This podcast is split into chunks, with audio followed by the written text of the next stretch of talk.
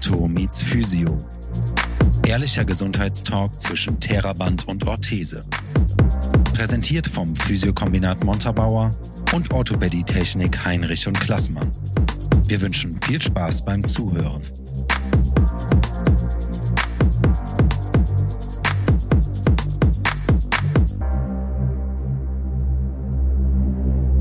Jette und Flo erzählen übers Gründen und äh, geben jungen Gründern Tipps. So heißt der Titel der zweiten Folge eures Podcasts. Ja, ihr seid schon, Flo, du bist schon seit mehreren Jahren Unternehmer. Jette hat sich äh, vor kurzer Zeit selbstständig gemacht. Erstmal die Frage an euch.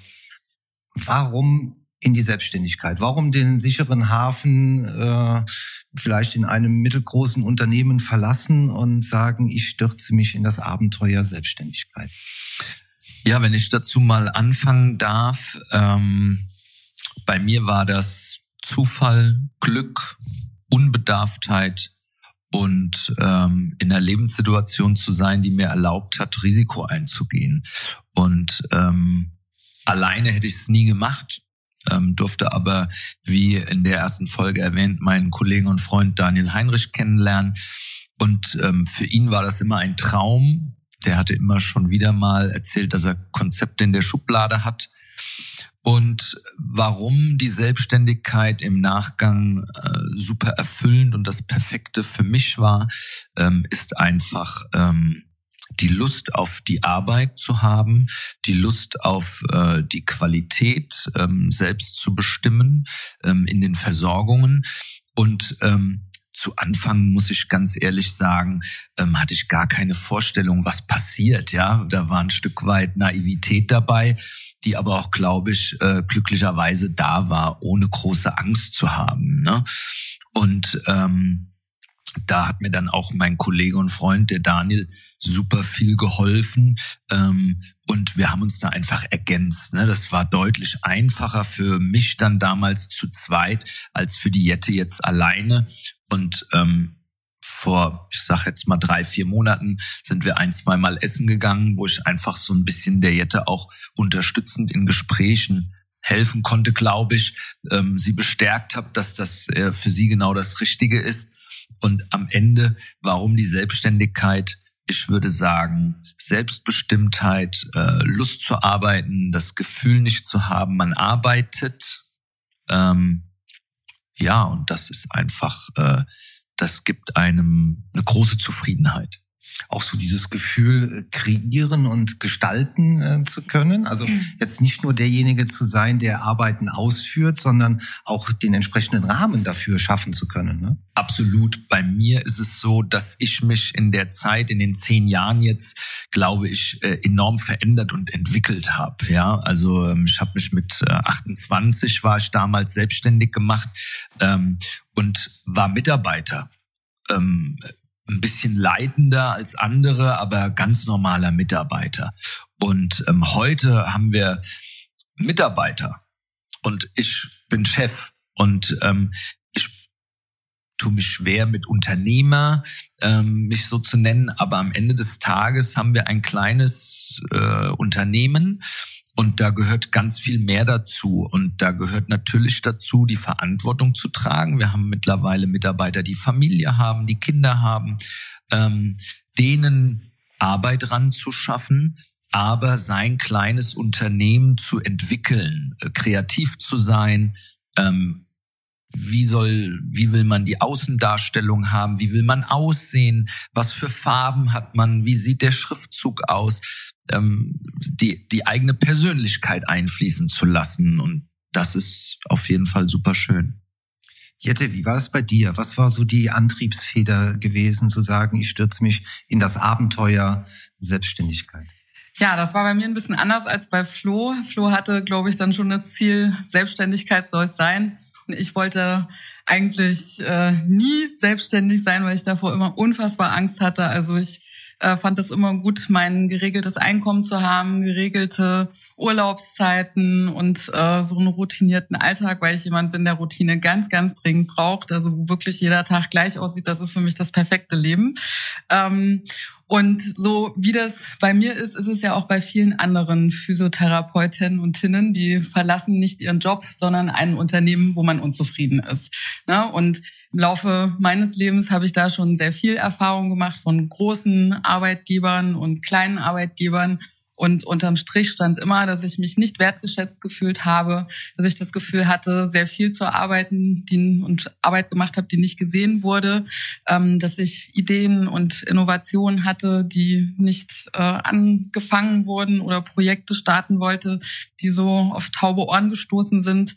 Ähm, und das Thema Werte in der Arbeit ist für mich sehr wichtig. Also wie gehen wir miteinander um? Äh, wie stärken wir uns gegenseitig den Rücken? Äh, was ist auch meine Arbeit? Arbeit wert, finanziell.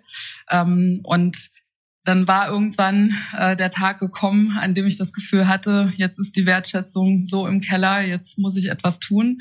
Und die Frage ist dann, gehst du jetzt auf das nächste Sklavenschiff oder ähm, bist du jetzt selbst in deinem Boot und für dich selbst verantwortlich? Äh, ja, nimmst jede Welle mit, aber auch mal die Zeiten, wo eben gar kein Sturm und keine Wellen sind und schipperst dann auf dem Meer rum und ähm, habe mich sehr viel unterhalten. Ich habe viel mit Flo gesprochen, aber auch viel mit Freunden, ähm, weil ich auch erstmal rausfinden musste, wer bin ich denn jetzt überhaupt? Also bin ich jemand, der das auch selbst tragen kann, der auch so dürre Zeiten auch mal aushalten kann, auch äh, Fehler, die ich im Unternehmen mache, auch das kann ich dafür gerade stehen. Also kann ich das auch mit meinem Inneren, knicke ich dann ein, wenn ich irgendein Projekt habe, was dann doch nicht so läuft. Ähm, und das hat erstmal auch so ein bisschen Bedenkzeit gebraucht. Ähm, aber ich wusste immer, ich brauche irgendwas, wo ich mich ganz kreativ und frei ausleben kann mit allen Facetten meines Seins. Und ähm, da ja, bin ich sehr, sehr froh, dass ich den Mut einmal hatte und äh, dann in die Selbstständigkeit gegangen bin. Ich habe es jetzt noch keinen Tag bereut. Ähm, und das war die beste Entscheidung, die ich hätte treffen können. Und ich ärgere mich nur, dass ich sie nicht eher getroffen habe. Aber auch dafür wird es Gründe geben und äh, jetzt hast du die richtige Entscheidung zum richtigen Zeitpunkt äh, getroffen. Ich höre bei euch beiden raus, dass es am Anfang, also wenn man sich mit dem Gedanken trägt, sich selbstständig zu machen äh, oder ähm, ein gewisser Level erreicht ist, ein Leidensdruck erreicht ist, äh, was zu verändern, dass man sich erstmal äh, connecten sollte mit seinem Umfeld und da Informationen einholen, da sich vielleicht ein bisschen Mut einholen, diesen Schritt zu gehen. So war das auch bei euch gewesen. Ne? Absolut. Ähm, ich habe mich natürlich auch mit Freunden unterhalten, wobei da bei mir durchaus auch häufig das Feedback war, du, äh, wenn du das machen willst, dann mach das, aber du hast einen guten Job, du verdienst vernünftig Geld, du kannst deine Miete bezahlen, du kannst in Urlaub fahren. Überleg dir das dreimal, ne? So, willst du das wirklich machen? Und äh, bei mir war es damals so, oder bei uns, mh, hm, da muss ich dann wieder sagen, ich habe einfach kein Risiko gespürt. Ne? Ich hätte auch weiterhin Mitarbeiter sein können. Ähm, ich hatte jetzt äh, kein super Glück, aber ähm, oder Glücksgefühl, aber ich war jetzt auch nicht massiv unzufrieden. Ähm, aber ich wollte es einfach wagen. Und dann hat sich das natürlich entwickelt. Aber was dann ganz, ganz wichtig ist, und das wollen wir auch ähm, in der Folge so ein bisschen ansprechen, ist, ähm, worauf ist zu achten und was ist, darf man auch nicht unterschätzen. Denn am Ende des Tages wird man Unternehmer, ähm, man trägt sehr viel Verantwortung, auch wenn man jetzt erstmal wie die Jette äh, selbstbestimmt und alleine arbeitet. Aber man arbeitet mit Menschen, an Menschen. Ähm, bei uns in dem Falle braucht man Zulassungen bei den Krankenkassen, man muss abrechnen können, ähm, man braucht Geld, ähm, man braucht Leute, die einen unterstützen in Gesprächen, ähm, die am besten selber vielleicht äh, eine hohe Berufserfahrung haben, leitend arbeiten. Ähm, mir hat da immer ganz gut geholfen, dass ich einen sehr, sehr guten Freund habe, der deutlich älter ist als ich, aber sehr, sehr ähm, leitend und personalführend arbeitet, um einfach da so ein bisschen zu filtern, ähm, was kommt da auf mich zu. Und ähm, am Ende des Tages Businessplan, Zahlen, was brauche ich, wie viel muss ich haben, um zu leben, äh, was sind meine Unkosten und da kommen ganz viele Punkte zum Tragen. Ne? Angefangen von einem guten Steuerberater direkt zu Anfang, angefangen von einem guten Banker zu Anfang, weil das, das einfach mal so mit Null Kapital funktioniert, ist halt einfach nicht der Fall. Schauen wir nochmal, bevor wir auf diesen harten Fakten kommen, auf die Soft Skills. Wie war das für dich gewesen, äh, Jette? Wie wichtig war dein persönliches Umfeld in dieser Entscheidungsfindung? Ja, eigentlich äh, mit so das Wichtigste, weil ähm, ich weiß ja, wie ich im Alltäglichen arbeite, aber das Feedback nochmal zu bekommen, dass auch andere mir das zutrauen, selbstständig zu sein ähm, und auch in mir ganz viel sehen, was man dann, wenn man selbst an einem tiefen Punkt ist, gerade nicht in sich sieht, ist schon äh, eine gute Bestärkung und auch das negative Feedback, was Flo gerade schon gesagt hat, ist ja auch ein gutes Feedback, weil auch wenn die sagen, bist du dir sicher und die Sicherheit, das ist doch ganz wichtig, dann kann man sich ja auch selbst sagen, naja, so Sicherheit ist mir nicht so wichtig, wie selbstbestimmt zu arbeiten. Also auch Freunde, die da so ein bisschen Gegenwind äh, bringen, sind ja super wertvoll. Und auch das bringt einen ja nach vorne. Ähm, und äh, bei mir war das so, dass ich mir letztes Jahr so im Sommer das so langsam in mir gereift ist und äh, sich dann über ein paar Monate wirklich entwickelt hat. Und dann spielt man sich das so gedanklich im Kopf immer wieder durch. Äh, was brauche ich für Räumlichkeiten? Wo könnte ein geeigneter Standort äh, sein? Wie klein oder wie groß äh, darf es werden? Aber dann braucht man irgendwann auch, jetzt kommen wir zu den harten Fakten, dann braucht man einen Businessplan, mhm. dann muss äh, eine Finanzierung äh, gestemmt werden. Ähm, wie ist da so euer Erfahrungsbereich? Ich starte vielleicht mal, ja. Also bei mir war das so, dass ich mir erstmal im ersten Schritt überlegt habe, wenn ich jetzt meine Augen schließe und träume, wie ist es denn im absoluten Idealfall? Wie sieht denn die perfekte Physiotherapie für mich aus? Wie äh, ist die Behandlung? Wie sind die Räumlichkeiten? Wie ist mein Traumarbeitsplatz? Und wer möchte ich eigentlich sein? Wer möchte ich nach außen hin sein? Wer kann ich sein? Äh, und wer bin ich am besten für meine Patienten und Patientinnen? Und ähm, das habe ich mir so vorgestellt in meiner Idealvorstellung und gleichzeitig dem gegenübergestellt, was könnte im schlimmsten Fall passieren, wenn ich scheitere, wie viel Geld ist dann weg, was bedeutet das für mich, wo starte ich dann neu, äh, an welchem Punkt setze ich dann wieder an, wenn 15.000 Euro weg sind. Ähm, also habe mir quasi beide Szenarien vorgestellt. Ähm, und als es dann so in mir gereift ist, dass es für mich klar ist, dass ich erstmal keine Angestellten möchte, sondern äh, ganz alleine arbeiten möchte und äh, in einer kleinen, qualitativ sehr hochwertigen Praxis arbeiten möchte, habe ich mir, bevor ich den Businessplan geschrieben habe, ähm, mich auf die Suche nach Räumlichkeiten gemacht. Ich habe alle Makler angeschrieben, die es hier im Raum gibt. Und es hat sich nur einer zurückgemeldet und hat mir äh, verschiedene Vorschläge unterbreitet. Dann habe ich äh, mir alle angeschaut und dann mich für die Räumlichkeiten, wo ich jetzt drin bin, entschieden. Aber ich glaube, dass das für mich, für meine Vision am wichtigsten war, erstmal so ein so einen Rahmen zu finden und mich dann in den so ein bisschen einzufügen. Und äh, nachdem ich die gefunden habe, habe ich dann angefangen, den Businessplan zu schreiben. Auch 50 Seiten lang ist. Äh, zudem gehört ja auch noch ein breites Hygienekonzept und ein Datenschutzkonzept. Das heißt, alles, was verschriftlicht werden muss, ist schon recht viel. So, das darf man auf gar keinen Fall unterschätzen. Also, es ist schon ein ganzes Buch im Prinzip, was man über sein Unternehmen schreibt. Ähm, das ist nicht zu unterschätzen und das muss auf jeden Fall stehen, bevor äh, der erste Mensch durch die Räumlichkeiten schreitet. Konntest du das komplett alleine stemmen oder äh, hast du dir da äh, Hilfe? Geholt? Ja, das, das habe ich alleine gemacht. Ich habe mich aber auch intensiv fortgebildet in der Zeit. Also ich habe noch meinen Heilpraktiker für Physiotherapie gemacht und da war sehr intensiv auch das Thema Recht dabei. Also es war ein äh, Rechtsanwalt, der ganz besonders bei Therapiefachberufen äh, so Spezialist ist. Und der hat zwei Tage lang fortgebildet. Und das war für mich quasi eigentlich das Allerwichtigste äh, und die wichtigsten Informationen, wie der Rechtsrahmen ist und was halt wirklich wichtig ist, nicht was halt irgendwo steht und was man in einem Forum liest, sondern wie ist es denn jetzt wirklich rechtlich, was brauche ich wirklich hier, äh, was ist Landesrecht, was ist Bundesrecht? Ähm, und das war für mich das Allerwichtigste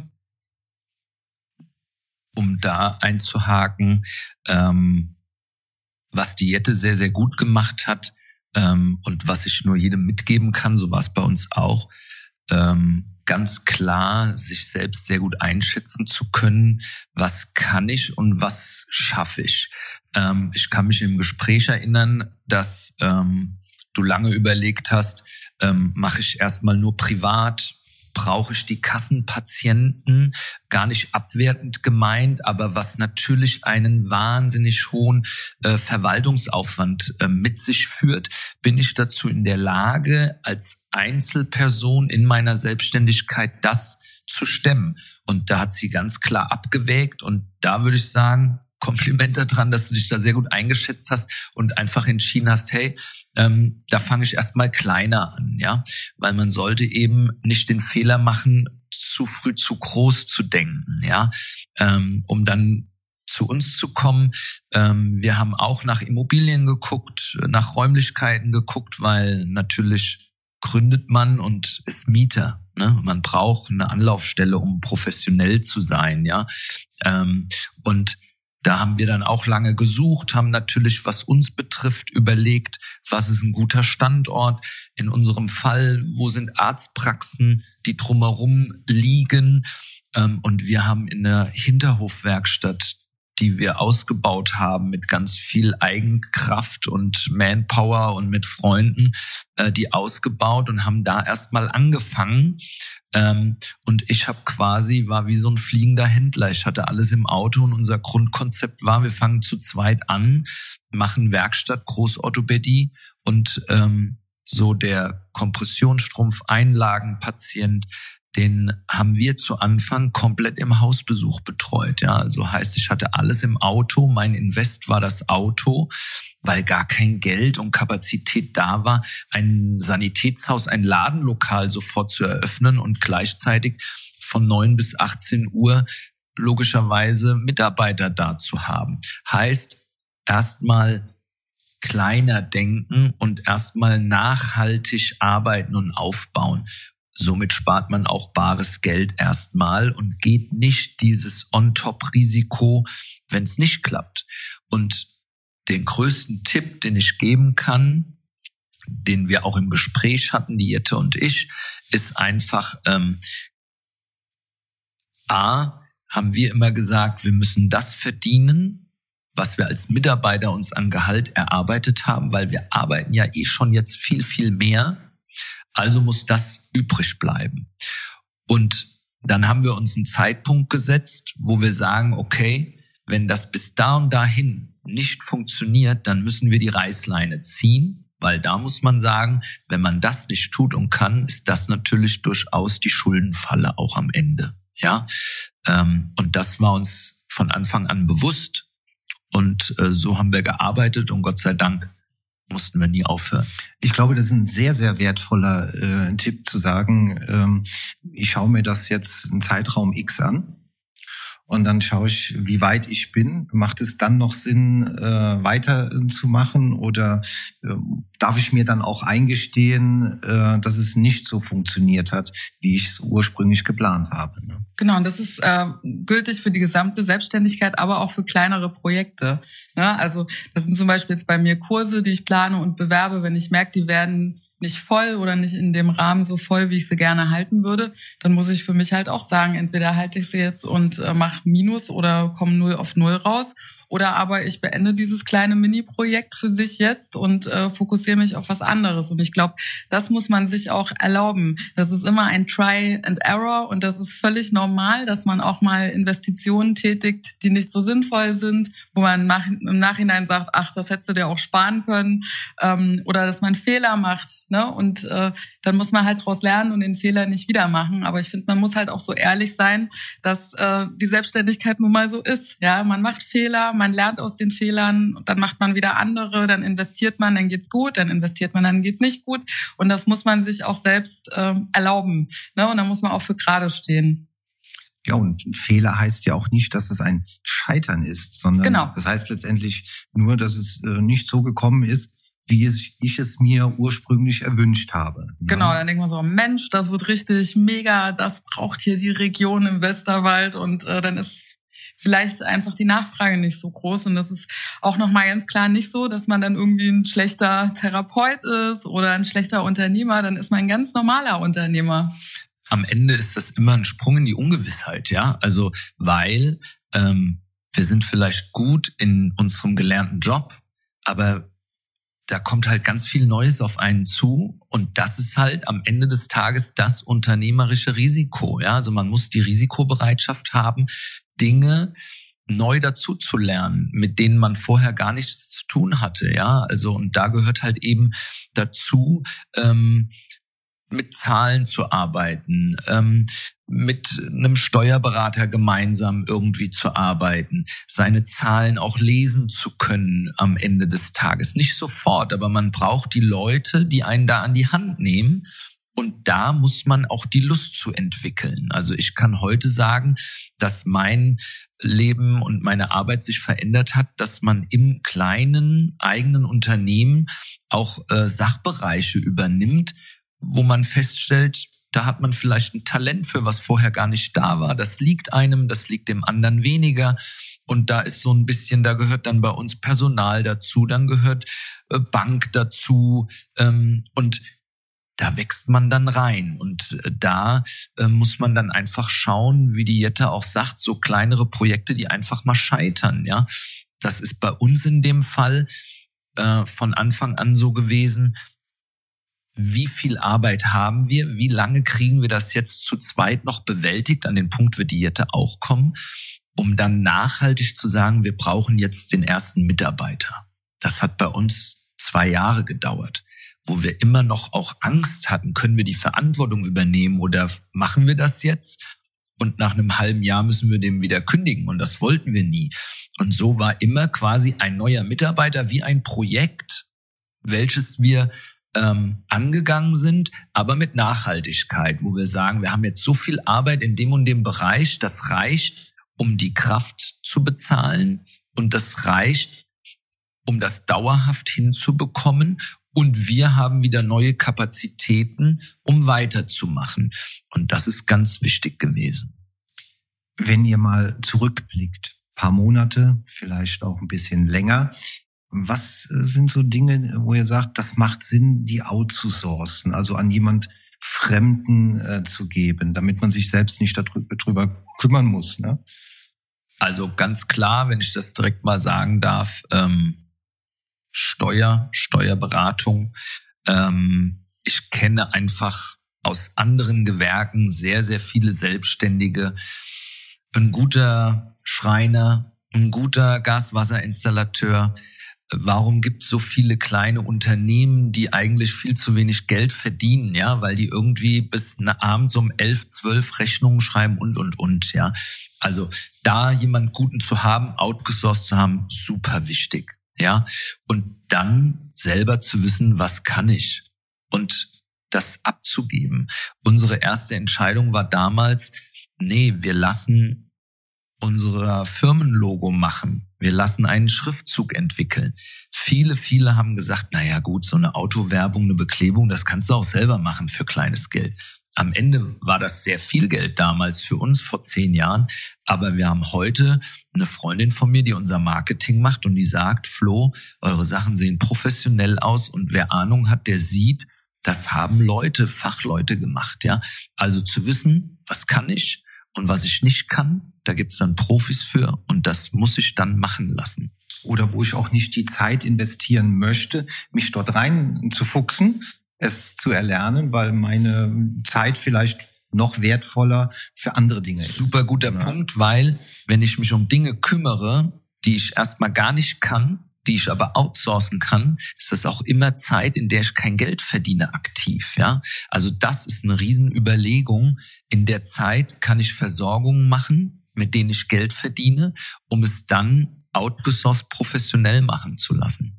Wobei man auch sagen muss, dass ja ein Steuerberater immer in beratender Funktion ist. Ne? Das heißt, wenn er dir auch irgendwas erzählt, wo du dann sagst, ja, das klingt erstmal gut und dann am Ende äh, war es dann doch nicht so gut. Man muss schon so ein bisschen sich auch auskennen. Ne? Also es ist halt immer noch, der Steuerberater berät ein Unternehmen und am Ende haftet man halt als Selbstständiger nun mal selbst für seine Steuerdinge. Deswegen ist es auch so wichtig, was du vorhin gesagt hast, dass man sich damit so ein bisschen auskennt.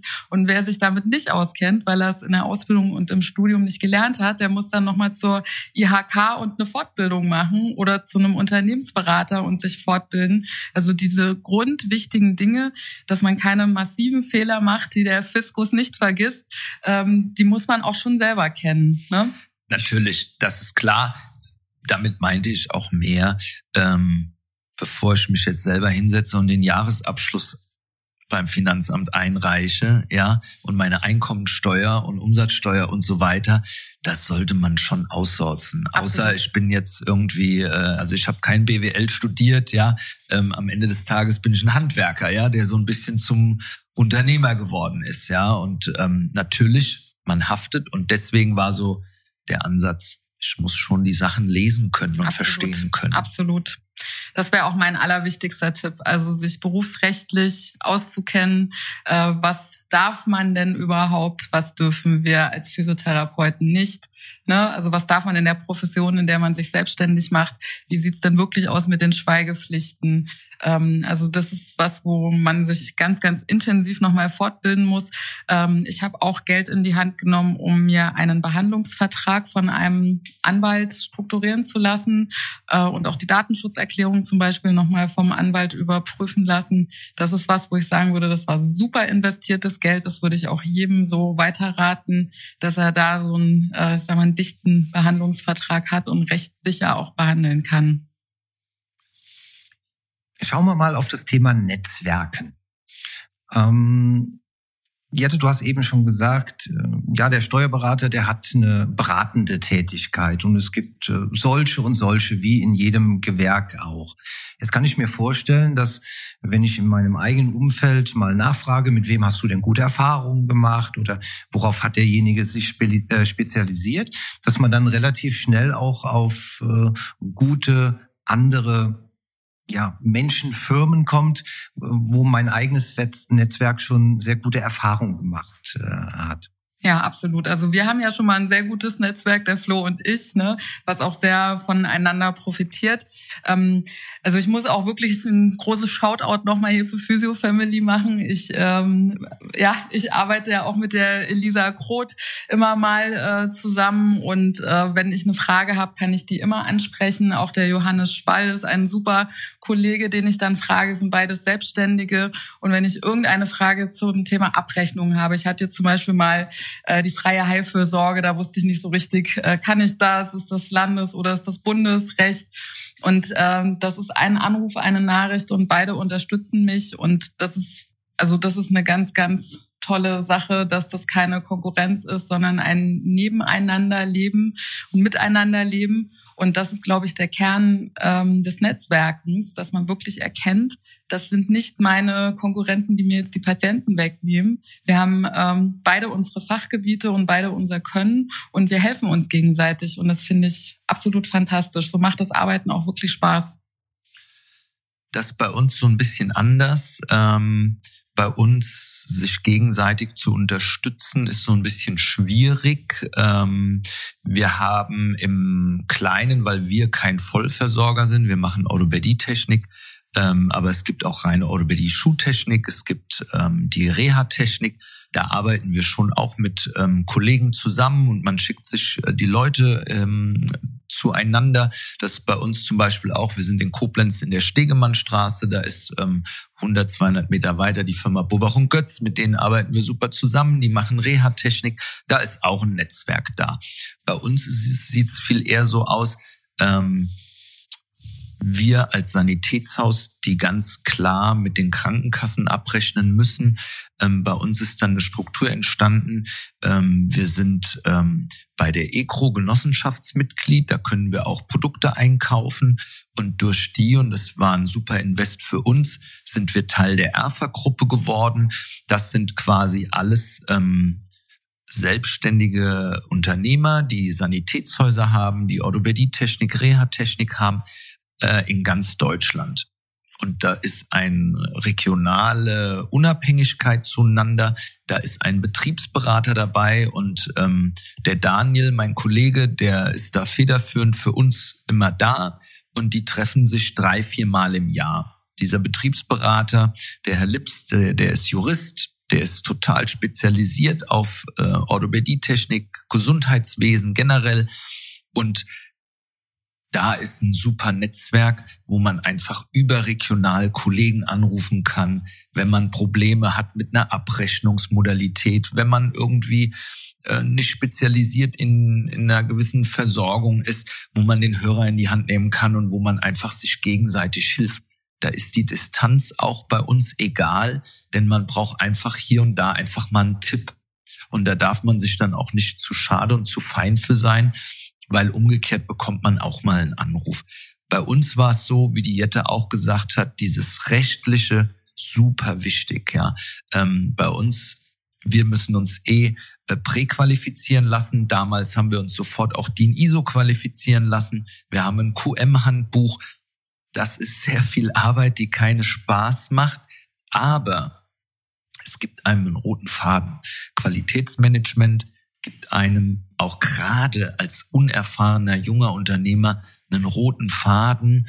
Was muss ich beachten? Viele, viele, auch bei uns, was die Jette gerade eben angesprochen hat, der Datenschutz zum Beispiel. Ja, das ist ein Riesenthema, wo man auch vorsichtig mit umgehen muss. Ja, und dann die Hygiene bei uns im Gesundheitswesen einfach alles, was rechtlich in Frage kommt, wo man am Ende in Haftung genommen werden kann.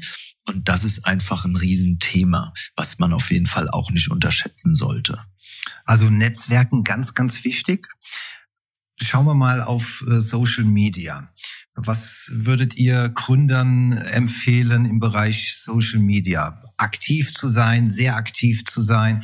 Äh, was sind eure Tipps? Ja, ich lache jetzt mal zum Flo rüber, weil ich den schon immer versuche, mit Social Media so ein bisschen anzustecken. Der wird gerade ganz rot. also, ist ja zum Glück ein Podcast. Ne? Aber ich bin stets bemüht. Ja, das stimmt. Also äh, ihr seid ja auch schon jetzt seit ganz, ganz vielen Jahren sehr etabliert und ihr habt das jetzt auch als Gründer nicht mehr so nötig, so viel über Social Media zu machen. Äh, ich in der Gründungsphase würde auf jeden Fall sagen, dass ähm, Social Media unfassbar wichtig ist. Wer heute nicht mehr auf Instagram und Facebook und LinkedIn ist, den gibt es nicht. Ja, Wer äh, online nicht auffindbar ist, wer von seinem Arbeitsleben nichts teilt, der ist quasi in der digitalen Welt eben gar nicht da und auch in der Lebenswelt nicht mehr da. Das heißt, das ist ein ganz integrer Bestandteil der Selbstständigkeit. Äh, do, gute, äh, do good things and talk about it. Also ne, mach gute Sachen und erzähl es auch allen. Äh, erzähl auch natürlich mal von Sachen, die nicht so gut gelaufen sind, aber sei halt da. Ähm, ich mache sehr viel Werbung über Instagram. Da habe ich auch tatsächlich schon Patienten Klienten, die über Instagram zu mir gekommen sind, ähm, auch viele, die an meinen Kursen teilnehmen, äh, die das auf Instagram gesehen haben. Das würde ich sagen, ist ein ganz, ganz wichtiger Punkt. Und da ist auch wieder äh, das Thema Netzwerken. Ne? Also da haben auch äh, Kollegen hier in Montabaur erfahren, dass ich die Praxis aufmache und haben ja da schon begeistert ähm, reagiert und haben gesagt, auch schön, unsere äh, Physio-Gruppe hier in Montabaur wächst. Ähm, und so kann man auch gut miteinander in Interaktion treten und netzwerken. Das ist, glaube ich, ganz wichtig. Was ich gemerkt habe, ähm, ich habe das immer wieder vorgehabt, da mehr zu machen.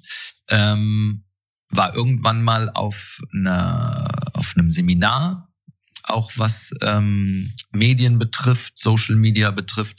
Ähm, und da habe ich mir mitgenommen, dass man sich das als Arbeit einplanen muss, ja. Dieses mal so eben nebenher funktioniert da nicht. Und da muss ich schon sagen, das fällt mir im Joballtag schwer, ja. Ähm, Neues Jahr, neues Glück, gute Vorsätze. Äh, ich bin stetig dran. Ich glaube, man merkt es auch so ein bisschen. Ähm, hab da die Jette als äh, gutes Vorbild ähm, und das stachelt mich dann auch an, was zu machen. Und ich merke auch, ich bin jetzt dran geblieben, so lange wie noch nie, ähm, dass es einfach ankommt, ja. Und am Ende würde ich den Tipp geben, jemandem wie der Jette, der die sich selbstständig macht, ähm, man verkauft sich schon auch als Persönlichkeit, ja. Ähm, A, ich habe mir mal in der Netzwerkarbeit mitgenommen, was ist mein USP? Also was kann ich besonders gut? Das muss ich den Leuten natürlich erzählen. Tue Gutes und erzähle es, hast du recht. Aber am Ende gibt's ja ganz viele, die das super gut machen. Und am Ende geht's auch um Sympathie.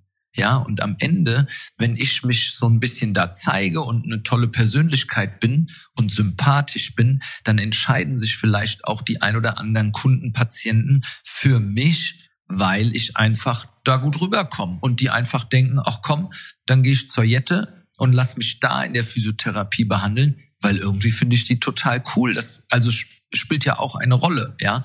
Absolut. Also äh, ich glaube auch, dass es in unserer Arbeit im Gesundheitswesen nur um das The Thema Beziehungen geht. Also da kann der Arzt ja noch so kompetent sein, der vor einem sitzt, wenn da die äh, Chemie nicht stimmt und der die ganze Zeit nur auf seinen Laptop guckt äh, und nur ganz äh, kurze Sätze spricht, dann habe ich das Gefühl, der versteht mich nicht, der hört mir nicht zu.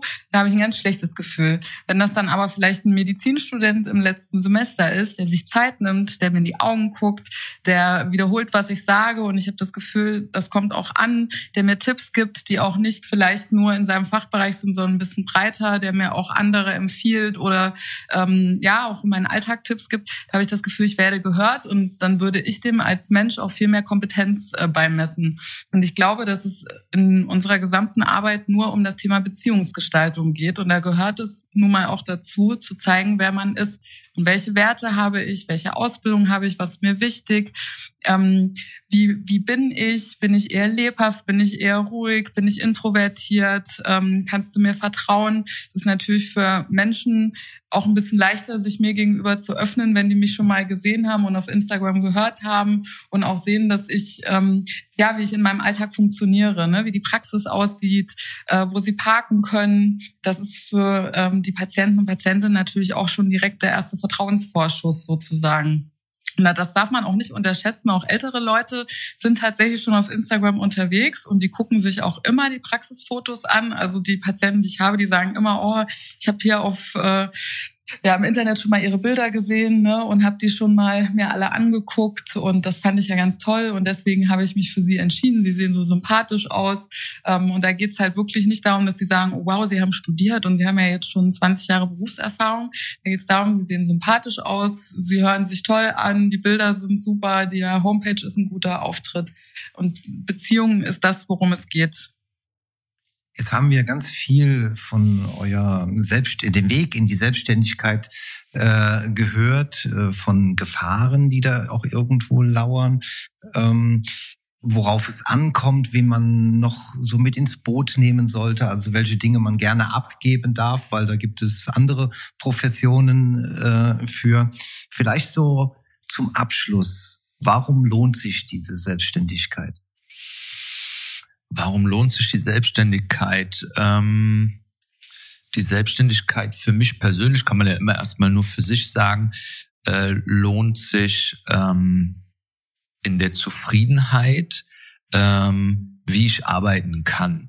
Ähm, bei allem, was wir eben so gesagt haben, ja, äh, Selbstbestimmtheit und ich habe gar nicht das Gefühl zu arbeiten, ich will es jetzt nicht zu schön reden, ne? das ist sehr viel Arbeit und da ist ganz viel Nerviges dabei und ganz viel Anstrengendes, wo man manchmal denkt, hätte ich jetzt als Mitarbeiter nichts mit zu tun, ja. Der nächste Urlaubsantrag liegt auf dem Tisch, die nächste Krankmeldung ist da, man muss selber Löcher stopfen und, und, und. Ne? Das aber mal ausgeklammert ist einfach ähm, die Zusammenarbeit, wie in dem Fall mit der Jette, was man da Erlebnisse hat, wie man auch dem Menschen weiterhelfen kann, ähm, das macht großen Spaß. Ja, also es gibt ja viele Menschen, die sagen, oh, ich hätte gerne einen Job, wo ich am Ende des Tages mein Tageswerk sehe. Und das ist, glaube ich, unsere Belohnung, tatsächlich Menschen weiterzuhelfen. Ja, und das darf man auch nicht unterschätzen und nicht vergessen. Wir sind keine ITler, keine Industriekaufleute. Wenn der Rechner runtergefahren ist, er runtergefahren. Auch samstags und sonntags kommen bei uns Anrufe rein und am Ende mache ich es für einen Mensch. Ja. Und dennoch sage ich auch, ich kann ein Leben führen, was ich aktuell sagen muss, hätte ich mir als Mitarbeiter so nie leisten können, denn am Ende ist auch das, was auf dem Konto ist und was ich mir leisten kann und die Freizeitgestaltung, die ich mir damit leisten kann, stellt mich auch zufrieden. Und ich bin super glücklich in meiner jetzigen Lebenssituation, dass ich mir mein Leben, meine Hobbys durch meine Selbstständigkeit leisten kann. Also das will ich schon auch betonen können, ja. Man wird nicht reich äh, im Sanitätshaus, wenn man gegründet hat. Ähm, also wir zumindest erstmal nicht, aber ähm, ich bin super zufrieden in der Gesamtsituation. Ja, ich würde vielleicht noch dazu sagen, für mich ist das Thema Selbstbestimmung ein sehr wichtiges. Ähm, es ist schon so, das empfinde ich immer noch so, dass Frauen oft in Führungspositionen nicht so viel zugetraut wird. Ne, man wird ähm, oft so ein bisschen gemansplained und ähm, auch finanziell durchaus nicht so gut bezahlt wie ähm, Männer in, in der gleichen Branche. Das muss man ganz klar sagen. Ähm, und dieses Gefühl, für sich selbst einzustehen und selbstbestimmt zu sagen, ich starte heute um 6 Uhr zu arbeiten und morgen möchte ich noch mit einer Freundin frühstücken und da starte ich erst um 10. Das ist für mich äh, der allerwichtigste Punkt, die Freiheit und die Selbstbestimmung und aber auch mich kreativ auszuleben. Also bei mir ist die oberste Stufe der Maslow'schen Bedürfnispyramide nun erfüllt. Das heißt, ich kann mich absolut weiterentwickeln, ähm, intellektuell, kognitiv, auch spirituell. Und das äh, kann ich nur in der Selbstständigkeit. Das Physiokombinat Montabaur und die Orthopädietechnik Heinrich und Klassmann bedanken sich fürs Zuhören. Wir freuen uns, wenn du auch das nächste Mal wieder einschaltest, wenn es wieder heißt Ortho meets Physio.